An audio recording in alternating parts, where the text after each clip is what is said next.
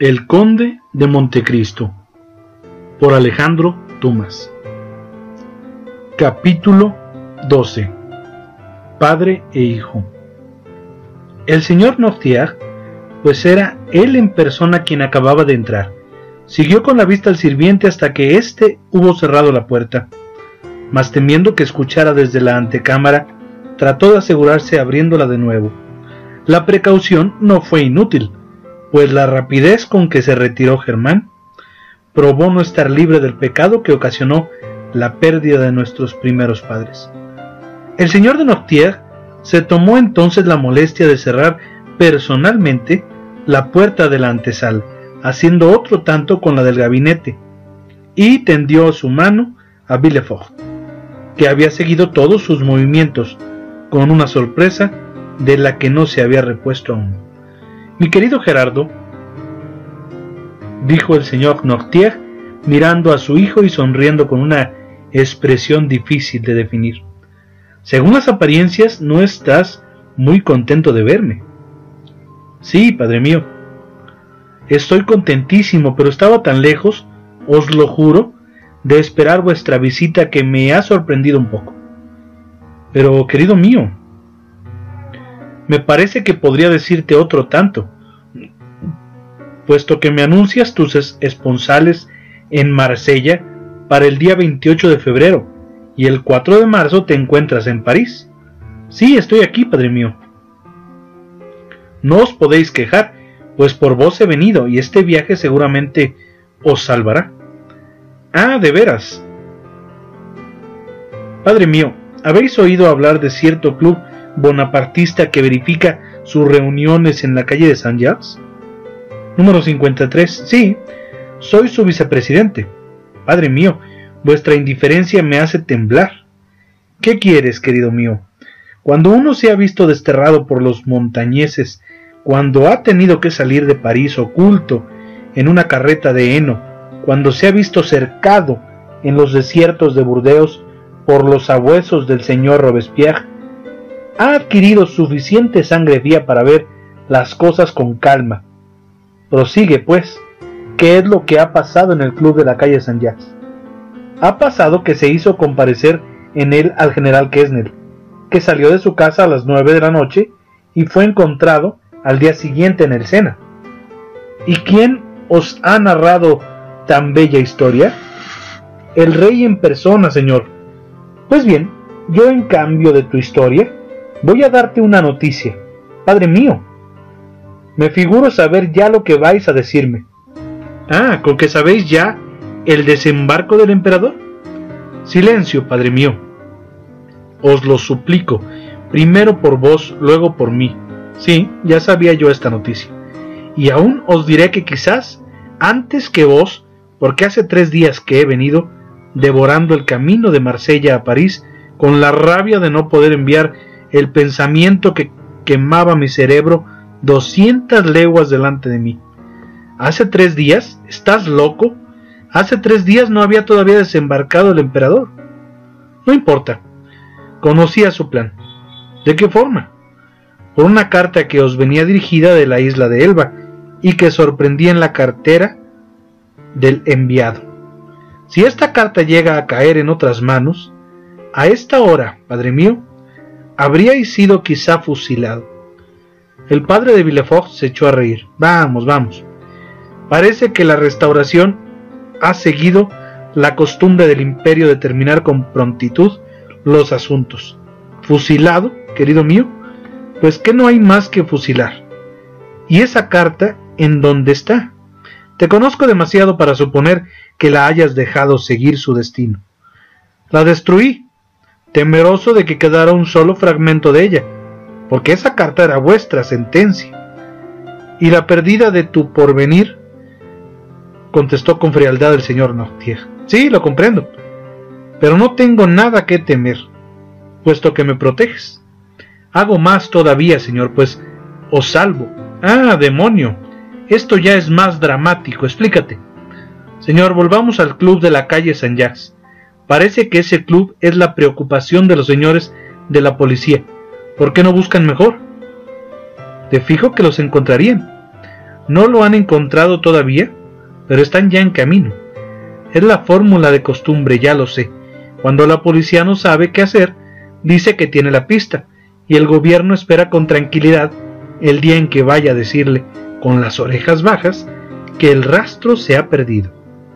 Es verdad, pero se ha hallado un cadáver. El general Kessner ha sido muerto, y en todos los países del mundo se denomina esto un crimen. Un crimen, dices. Vaya, que no creo haya nada que pruebe que el general ha sido víctima de un crimen. Todos los días se encuentran cadáveres en el Sena de personas que desesperadas se han arrojado a él o que se han ahogado por no saber nadar. Padre mío, sabéis muy bien que el general Kesnet no se ha ahogado por desesperación y que nadie se baña en el Sena en el mes de enero. No, no, no preocupéis en embaucarme. La tal muerte no puede calificarse más que de asesinato. ¿Y quién la ha calificado así? El mismo rey. ¿El rey? Yo le creía lo bastante filósofo para comprender que no hay asesinatos en política. En política, querido, y lo sabes tú también, como yo, no hay hombres, sino solo ideas, no hay sentimientos, tan solo intereses. En política no se mata ningún hombre, se allana un obstáculo y nada más. ¿Quieres saber los pormenores? Pues bien, yo te los narraré. Creíamos poder contar con el general Kessler.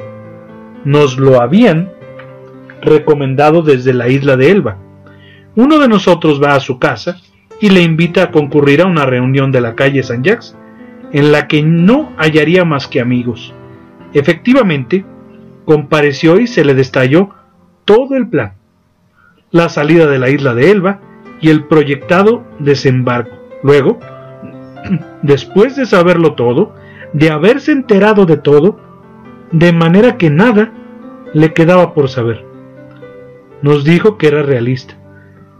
Entonces nos miramos unos a otros, se le hizo jurar que no revelaría nada, y juró, pero de muy mala gana. Cierto es que jurar de aquel modo era tentar a Dios. Ya ves, a pesar de eso, se permitió salir libre al general, completamente libre. No ha vuelto a entrar en su casa. ¿Qué quieres, querido? Él salió de la nuestra y se habrá quizá equivocado de camino. ¿Quién sabe? Un asesinato en verdad que me sorprendes, Villefort. Tú, sustituto del procurador del rey, fundar una acusación sobre pruebas tan miserables? Te he dicho yo jamás cuando ejerciendo tu oficio de realista, hacías decapitar a alguno de nuestros partidarios. Hijo mío, ¿has cometido un crimen? No, muy al contrario, te he dicho siempre, muy bien, caballero. Habéis combatido victoriosamente, pero mañana llegará el desquite. Pero, padre mío, tened en consideración que ese desquite será terrible cuando lo tomemos nosotros. No te comprendo. ¿Tenéis segura la vuelta del usurpador? Yo lo creo. Ya se ve que sí. Pues os engañáis, padre mío. No adelantará diez leguas internándose en la Francia sin ser perseguido, batido y atrapado como una bestia salvaje. El emperador, querido mío, se encuentra en este momento en el camino de Grenoble. El 10 o el 12 llegará a Lyon y el 20 o el 25 a París. Los pueblos se le sublevarán para ir delante de él. Tan solo le acompañan unos pocos hombres y luego se verá agobiado por la persecución de un ejército, que le servirá para aumentar su escolta cuando entre en la capital. Realmente, mi querido Gerardo, eres todavía muy niño. Te crees muy bien informado porque un telégrafo os ha dicho tres o cuatro días después del desembarco, el usurpador ha desembarcado en Cannes con algunos hombres, se le va persiguiendo. Mas dime, ¿en dónde está? ¿Qué hace? No sabéis nada. Sabéis tan solo que se le persigue. Pues bien, se le seguirá persiguiendo de este modo hasta París sin quemar un cartucho. Grenoble y Lyon son ciudades fieles que le opondrán una barrera impenetrable. Grenoble le abrirá sus puertas con entusiasmo. León en masa formará su vanguardia. Créeme, estamos mejor informados que vosotros, y nuestra policía aventaja en mucho a la vuestra. ¿Deseas de ello una prueba? Nada más fácil trataba de ocultarme tu viaje. Y con todo, he sabido tu arribo media hora después de haber pasado la barrera. No habías dado seña alguna de tu habitación más que a tu postillón. Pues bien, he sabido en dónde te hospedabas y la prueba está en que he venido en el mismo instante en que ibas a sentarte a la mesa. Llama, pues, y haz que traigan otro cubierto, pues comeremos juntos. ¿Verdad es? Respondió Villefort, mirando a su padre con asombro. Verdad es que me parecéis muy bien informado. Dios mío, la cosa es muy sencilla. Vosotros, en cuyas manos está el poder, no podéis disponer de otros medios que los que proporciona el dinero. Nosotros que aspiramos a llegar al poder, tenemos los que proporciona el entusiasmo. El entusiasmo, dijo Villefort riéndose. Ya se ve que sí. Por entusiasmo se llama en términos decentes la ambición que espera. Y el padre de Villefort tendió su mano al cordón de la campanilla para llamar al sirviente, ya que su hijo no lo hacía, y Villefort le contuvo. Esperad, padre mío, dijo el joven, una palabra más. Di. Por deficiente que sea la policía realista, sabe a pesar de eso, una cosa terrible. ¿Cuál? Las señas del individuo que en la mañana del día en que desapareció, el general Kesnel fue a buscarle a su casa. Ah, todo eso sabe tan buena policía. ¿Y cuáles son esas señas? Tez morena, cabello, patillas y ojos negros, sobre todo azul, abotonado de arriba abajo, cinta de oficial de la Legión de Honor en un ojal, sombrero ancho de alas y bastón de caña de indias. Ah, ¿sabe todo eso? dijo Nortier. ¿Y por qué sabiéndolo no ha echado el guante a ese individuo? Porque ayer o anteayer le perdieron de vista en la esquina de la calle de Cochrane. Cuando te digo que vuestra policía es muy estúpida, no os diré lo contrario, pero de un momento a otro pueden prender a ese sujeto. Ya se ve, dijo Nortier, mirando con la mayor indiferencia en torno suyo. Con tal que ese hombre no esté sobre aviso, pero como lo está ahora, agregó sonriendo, va a cambiar de rostro y de traje.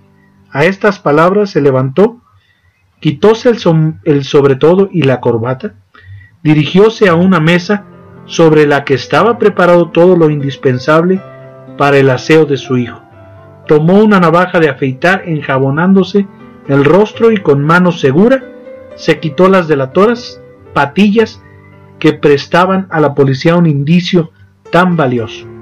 Villefort le contemplaba con un terror mezclado de admiración. Afeitado ya, Nortier cambió la dirección de sus caballos, púsose en vez de corbata negra una de color que se le vino a la mano en una de las maletas abiertas, vistióse en vez de su sobretodo azul y abotonado, otro de Villefort de color de castaña y de bastante vuelo. Probóse delante de un tante vuelo, probóse delante de un espejo el sombrero de alas pequeñas y acanaladas del joven, con lo que pareció estar conforme de su nuevo traje y dejando su bastón de caña en un rincón de la chimenea, donde le pusiera al principio, hizo silbar con su nebuda mano una caña de bambú con la que el elegante sustituto daba a su airoso andar la soltura que era una de sus principales cualidades. ¿Qué te parece? dijo dirigiéndose a su hijo asombrado luego de que hubo verificado este cambio. ¿Qué te parece? ¿Creéis que la policía es capaz de reconocerme ahora? No, padre mío, balbuceó Villefort. A lo menos así me parece. Con todo, mi querido Gerardo, en tu prudencia fío para que desaparezcan todos esos objetos que te dejo. Oh, está tranquilo, padre mío. Ahora sí que creo tienes razón y que efectivamente me habrías podido salvar la vida. Pero no tengas cuidado, yo te daré la recompensa. Villefort movió la cabeza. ¿Qué? ¿Te parece que no? Por lo menos creo que os engañáis. ¿Has de volver a ver al rey? Quizás. ¿Quieres ser tenido por él en concepto de profeta? Los profetas de desdichas son siempre mal recibidos en la corte, padre mío. Sí, es cierto, pero un día u otro se les hace justicia. En fin, ¿qué debo decir al rey? Dile esto, señor, se os engaña al describiros la disposición de la Francia, la opinión pública de los pueblos, el espíritu del ejército, ese que en París denomináis el ogro de Córcega, y a quien se llama aún usurpador en Evers, llamáse ya Bonaparte en León y emperador en Grenoble. Vos le creéis batido, perseguido, en fuga, pero él sigue avanzando con la rapidez de águila que se eleva sobre sus banderas, sus soldados a los que creéis muriéndose de hambre, agotados por la fatiga, prontos a desertar, se aumentan como la nieve en el luz que se precipita. Señor, marchad, abandonad la Francia a su legítimo dueño, al que la ha conquistado. Partid, Señor, no porque hayáis de temer peligro alguno, pues vuestro adversario es lo suficiente fuerte para haceros gracias, sino porque es muy humillante para un nieto de San Luis el deber la vida al hombre de Arcol, de Marengo y de Austerlitz. Dile esto, Gerardo, o mejor, no le digas nada. Oculta tu viaje, que no se trasluzca ni a lo que has venido, ni lo que has hecho en París. Toma la posta. Si has venido devorando el espacio, agota caballos para volverte. Entra en Marsella, de noche, penetra en tu casa por la puerta trasera, y quédate allí quieto y tranquilo, de todos ignorado y sobre todo inofensivo para todos. Pues que esta vez, te lo juro, procederemos como gentes que conocen sus fuerzas y las de sus enemigos. Vete, hijo mío, vete, mi querido Gerardo, y mediante una ciega obediencia a las órdenes de tu padre, o mejor si te parece por diferencia a los consejos de un amigo, te conservaré el destino. Esto será un excelente medio para ti, a fin de que puedas salvarme otra vez si la balanza política os eleva un día y nos abate a nosotros. Adiós, mi querido Gerardo. En tu próximo viaje ven a hospedarte en mi casa. Y Noctier salió al terminar estas palabras con la tranquilidad que no le abandonó un momento durante el curso de tan enojosa conversación. Villefort, pálido y agitado, se asomó a la ventana y entreabriendo las cortinas, lo vio pasar tranquilo e impasible por entre tres o cuatro hombres de mala catadura, emboscados tras las esquinas y en los portales de las casas, que quizás estaban apostados para prender al sujeto de patillas negras, sobre todo azul y sombrero de anchas alas. Villefort se mantuvo asomado y temeroso hasta que su padre desapareció por el callejón de Bussy. Entonces tomó todos los objetos que aquel dejara, colocó en el fondo de su maleta la corbata negra y el sobretodo azul. Aplastó el sombrero que ocultó bajo un armario rompió el bastón de caña de indias en tres pedazos que arrojó al fuego. Pusóse un gorro de camino, llamó a su ayuda de cámara y con una sola mirada le impuso silencio sobre las mil preguntas que estaba ansioso de formularles. Ajustó su cuenta y entró en su coche, que le esperaba enganchado ya. Supo en León que Bonaparte había entrado en Grenoble y a través de la agitación que se notaba en todo el camino que recorría, llegó a Marsella, poseído de la zozobra que entra en él, corazón del hombre con la ambición y los primeros honores.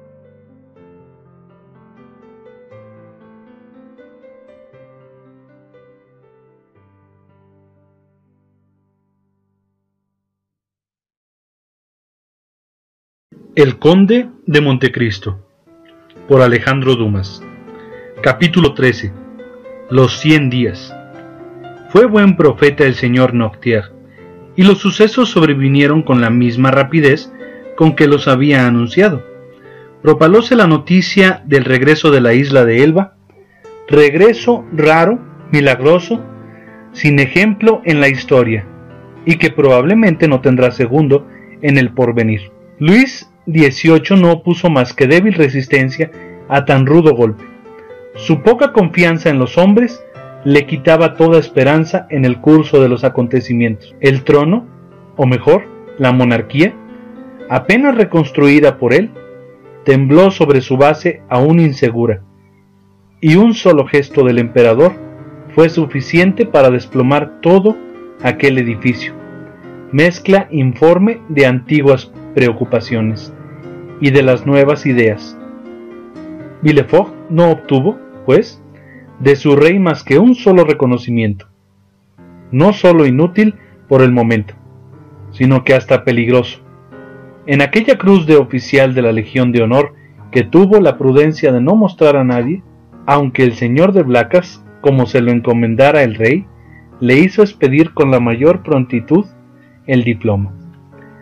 Napoleón hubiera sin duda destituido a Villefort a no haber mediado la protección de Nortier, que tuvo mucho influjo en la corte de los cien días, ya por peligros que había arrostrado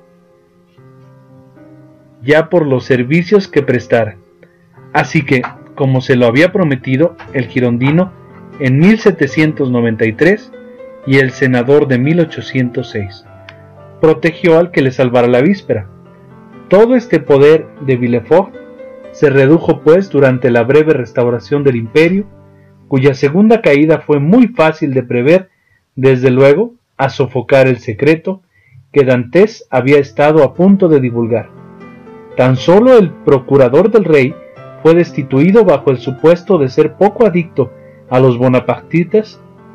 Con todo, apenas estuvo un poco en auge el poder imperial, es decir, apenas el emperador habitó las tullerías que Luis XVIII acababa de abandonar y hubo expedido las órdenes numerosas y divergentes desde aquel gabinete en que siguiendo a Villefort introdujimos a nuestros lectores y sobre la mesa de nogal en la que halló abierta aún y a medio llenar la caja de polvo de Luis XVIII, cuando en Marsella, a pesar de la energía de los magistrados, comenzaron a sentirse algunos chispazos de la guerra civil, siempre mal reprimida en el mediodía, y poco faltó entonces para que las represalias fueran más allá de algunas asonadas a los realistas, ocultos en sus casas y de los insultos que se dirigieron a los que osaron salir a la calle. Por la fuerza de los sucesos, el digno armador que hemos indicado pertenecía al Partido Popular. Le tocó a su vez hallarse en aquel entonces, no diremos omnipotente, porque el señor Morrel era un hombre prudente y bastante tímido, como todos los que lenta y laboriosamente han forjado su fortuna mercantil, pero si en estado, a pesar de su calculado entusiasmo bonapartista que le hacía tener en concepto de moderado, de poder levantar la voz para apoyar una reclamación. Esta reclamación, como es de suponerse, se relacionaba con Dantes. Villefort quedó en su puesto a pesar de la caída de su superior, y su casamiento quedó aplazado para más felices tiempos si el emperador conservaba el trono, conveníale a Gerardo otra alianza y su padre quedaba encargado de proporcionársela. Si una segunda restauración devolvía la Francia a Luis XVIII, la influencia del señor de Saint Méran se duplicaba al par que la suya y la proyectada unión venía a ser más ventajosa que nunca. El sustituto del procurador del rey desempeñaba pues con carácter interino la primera autoridad de Marsella, cuando una mañana abrióse la puerta de su despacho y fue anunciado el señor Morrel. Otro se hubiese apresurado a agasajar el armador, y este agasajó habría revelado su debilidad. Pero Villefort era un hombre superior que tenía, si no la práctica, a lo menos el instinto de toda clase de negocios, obligó pues a Morrel a hacer un rato de antesala, cual si hubiese sido en tiempo de la restauración, no porque hubiera nadie, sino porque es costumbre que un sustituto del procurador del rey haga hacer antesala. Cuando hubo un cuarto de hora que utilizó en leer dos o tres diarios de tendencias, dispuso que el armador fuese introducido. El señor Morrel esperaba hallar a Villefort abatido, pero lo encontró como le hubiera seis semanas antes, es decir, tranquilo, grave y lleno de esa fría política, barrera insalvable que separa al hombre de talento del hombre vulgar. Había entrado en el gabinete de Villefort convencido de que el magistrado iba a temblar a su vista, y fue él quien, por el contrario, tembló y se conmovió delante de aquel severo personaje que le aguardaba apoyado con el codo sobre su buffet y la barba en la mano. Detúvose al pasar la puerta. Villefort le miró como si le fuese difícil reconocerle. En fin, después de algunos segundos de examen y de silencio, durante los que el armador dio vueltas en todas direcciones a su sombrero, dijo Villefort, creo, me han dicho, que sois el señor Morrel. Sí, señor, el mismo, respondió el armador. Acercaos, pues, continuó el magistrado, haciéndole con la mano una señal de amistosa protección. Decidme a qué debo yo el honor de esta visita. ¿No lo sospecháis, señor? interrogó Morel. Ni remotamente con todo esto, pronto a complaceros en cuanto de mí dependa. Todo depende de vos, señor. Explicaos, pues. Prosiguió el armador, serenándose a medida que iba hablando y alentando a más por la justicia de su causa y su favorable población. Os acordaréis de que algunos días antes de que se supiese el desembarco, el emperador vine a pedir vuestra indulgencia en favor de un desdichado joven, un marino segundo a bordo de mi fragata. Se le acusaba, si lo recordáis, de tener relaciones con la isla de Elba. Estas relaciones que eran un crimen en aquel tiempo son hoy día méritos para alcanzar favor. Vos servíais entonces a Luis XVIII y condenándole cumplisteis con nuestro deber, hoy día servís a Napoleón, por lo que debéis protegerle, es vuestro deber ahora. Vengo pues a preguntaros qué ha sido de ese joven. Villefort hizo un terrible esfuerzo para dominarse. ¿El nombre del sujeto? preguntó. Tened a bien decirlo, Edmundo Dantes. Es evidente que Villefort hubiese deseado más esperar en un desafío el fuego de su adversario a veinticinco pasos. A oír pronunciar este nombre, con todo ni siquiera pestañó. De esta manera, dijo para sí Villefort, no podrá achacárseme la prisión de este joven y acusárseme de haber hecho de ello una cuestión personal. ¿Dantes? repitió. ¿Edmundo Dantes decís? Sí, señor. Villefort retiró entonces de un estante de su librería un voluminoso registro, el que puso sobre una mesa. Pasóle luego a un atril y dirigióse al armador. Le dijo con el aire más natural: ¿Estáis seguro de no engañaros, caballeros? Sí. Morrel hubiese sido más ladino o encontrándose más enterado en este asunto, le hubiese parecido extravagante que un sustituto de procurador del rey se prestase a satisfacerle en un asunto absolutamente ajeno a su incumbencia y se hubiera preguntado por qué Villefort no le mandaba informarse a los registros de la cárcel o a sus alcaldes o al jefe del departamento. Pero Morrel, buscando en Villefort algún resto de temor, no vio en él desde el momento en que se convenció de que el temor no existía más que una condescendencia así que Villefort le pareció un hombre íntegro. No, señor, no me engañó. A más de que hace diez años que conozco al pobre muchacho y cuatro que le tengo a mis órdenes, yo vine, ya os acordaréis, hace seis semanas, a rogaros fueseis clemente, como vengo ahora a rogaros seáis justo. Me recibisteis entonces bastante mal, y me respondisteis con displicencia, Ah, cuán crueles eran entonces los realistas para con los bonapartistas. Caballero, respondió Villefort con su viveza y sangre fría ordinarias. Era yo realista entonces, porque creía ver en los Borbones no solo a los herederos legítimos del trono, sino también a los elegidos de la nación, pero la milagrosa vuelta de que acabamos de ser testigos ha probado que me engañaba el genio de Napoleón, ha vencido, la legitimidad está en el amor de los pueblos. Enhorabuena, exclamó Morrel con su bondadosa franqueza. Me dais una satisfacción en oíros hablar así, y me prometo felicidades para Edmundo. Esperad, dijo Villefort, hojeando de nuevo el registro. Me parece. es un marino. ¿No es esto que iba a casarse con una hermosa catalana? Sí, sí. Oh, ya me acuerdo. La cosa era muy grave. Ya sabéis que al salir de mi casa fue conducido a las cárceles del Palacio de la Justicia. Sí, ¿y qué? ¿Y qué? Di el parte a París, a donde envié los papeles que se le hallaron encima. Era mi deber. ¿Qué queréis? Y después de ocho días de prisión, se lo llevaron. ¿Se lo llevaron? exclamó Morrel. ¿Pero qué es lo que hicieron del pobre muchacho? Oh, no tengáis cuidado, lo trasladarían probablemente a Fenestrelles, a Piñerol o a las islas de Santa Margarita, lo que se llama desterrarle de su patria en términos facultativos. Y no extrañaré que el día menos pensado lo veáis venir a asumir el mando de su buque.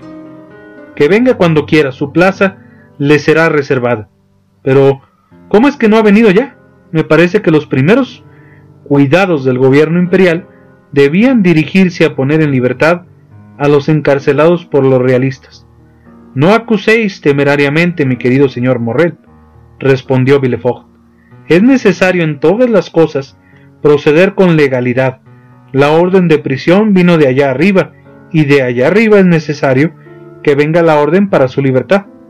Por otra parte, apenas hace quince días que gobierna Napoleón. Apenas deben haberse expedido las órdenes de indulto. Pero, preguntó Morrel, ¿no hay medio para apresurar esas formalidades? Ahora que triunfamos, tengo alguna influencia y puedo conseguir la anulación del arresto. Pero si no ha habido arresto, por lo menos de la deportación. En política no hay registros de desterrados cuando los gobernantes tienen interés en que desaparezca un hombre sin que deje rastro de su paso. Los registros de la deportación servirán de guía para hacer pesquisas. Esto podría ocurrir bajo el dominio de los Borbones, pero ahora lo mismo que antes y que siempre, mi querido señor Morrel. Los gobiernos se suceden y se asemejan. El reglamento penitenciario propuesto por Luis XIV está todavía hoy día en vigencia, a excepción de la Bastilla, que un accidente ha destruido. El emperador es más severo por conservar el régimen de las prisiones de lo que lo fue nuestro gran rey, y el número de encarcelados que no constan en los registros es incalculable. Tanta benevolencia hubiera podido deslumbrar al que tuviera absoluta certeza, y Morrel ni siquiera sospecha tenía. Pero, en fin, señor, ¿qué consejo me dais para apresurar la vuelta del pobre Dantes? Uno solo, caballero, memorial al ministro de Justicia. Oh, señor, ya sabemos lo que son los memoriales. El ministro recibe doscientos todos los días y apenas lee cuatro. Tenéis razón, pero ¿leerá todo memorial que yo le envíe informado por mí mismo y dirigido por mi conducto? ¿Y querráis vos encargaros de enviar esa solicitud, caballero? De muy buena gana. Dantes pudo entonces ser culpable, pero hoy día es inocente, y por lo tanto es mi deber volver la libertad de aquel a quien se la quité, cumpliendo con mi obligación. Villefort prevenía así el peligro de una información poco probable, pero posible, información que le perdía irremediablemente. Y en aquel sentido, ¿se escribe un memorial al ministro? Sentaos aquí, señor Morrel, dijo Villefort, cediendo su asiento al armador, que yo os dictaré. ¿Seréis tan amable? Sin duda. No perdamos tiempo, pues hemos malgastado ya demasiado. Tenéis razón, caballero. Acordémonos que el desdichado muchacho espera, sufre y se desespera. Quizás. Villefort se horrorizó a la idea de aquel preso que le maldecía en el silencio y obscuridad, pero había adelantado demasiado para volver atrás. Dantes pues debía perecer víctima de su ambición. Estoy a vuestras órdenes, caballero. dijo el armador. Villefort dictó una solicitud cuyo objeto no presentaba duda alguna, exageraba el patriotismo de Dantes y los servicios de que éste prestara a la causa bonapartista. Según este memorial, Dantes había sido uno de los más activos agentes para lograr la vuelta de Napoleón. Era evidente que al leer semejante escrito, el ministro debía hacer justicia sobre la marcha si es que no lo había hecho ya. Concluida la solicitud, Villefort la leyó en voz alta. Esto es, dijo, ahora confiad en mí. La solicitud marchará enseguida, señor, hoy mismo. Recomendada por vos, la mejor recomendación que puede llegar a ponerse, caballero, es certificar como es verdad todo lo que decís en esta demanda. Y Villefort, sentándose a su vez, puso al margen de la petición su certificado.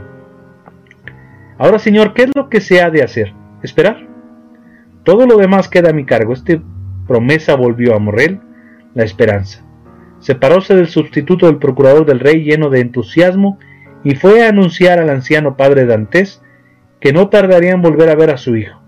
En cuanto a Villefort, en vez de remitir la solicitud a París, la guardó cuidadosamente, puesto que el escrito que entonces podía salvar a Dantes le comprometía irremisiblemente en lo futuro, suponiendo un desenlace que el aspecto de la Europa y el curso de los acontecimientos permitían ya prever, es decir, una segunda restauración.